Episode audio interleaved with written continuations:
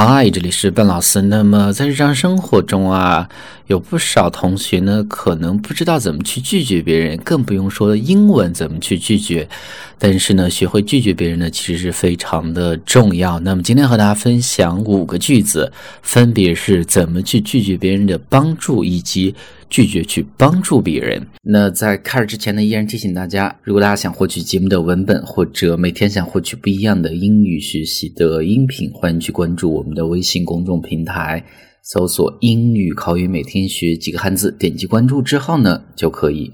那么首先我们要看的是三个句子。拒绝别人的帮助，比如说你不喜欢的一个人老是要下班送你回家，那么这个时候呢，你要拒绝他，怎么讲呢？那三种说法，第一种，No，thank you，不，谢谢，I appreciate the offer，呃，谢谢你给我提供帮助，But I will be fine on my own，on my own，我自己，但是呢，我自己能行，你就不用管了，就这样的意思。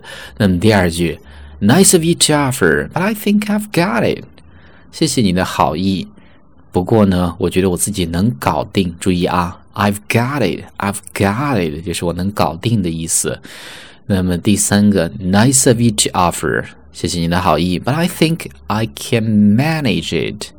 注意啊，这个地方的 manage 本来是管理的意思，那么另外的一层意思呢是成功做什么事情。那么在这儿呢，I can manage it，相当于上面的 I've got it，我能搞定。所以呢，二和三是一样的意思。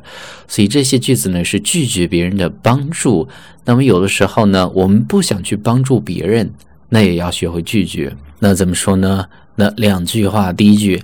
I'd love to help you，我倒是挺想帮你，but right now，但是现在呢，I'm really busy with my work，我的工作呢真的是非常的忙啊，所以不能帮你。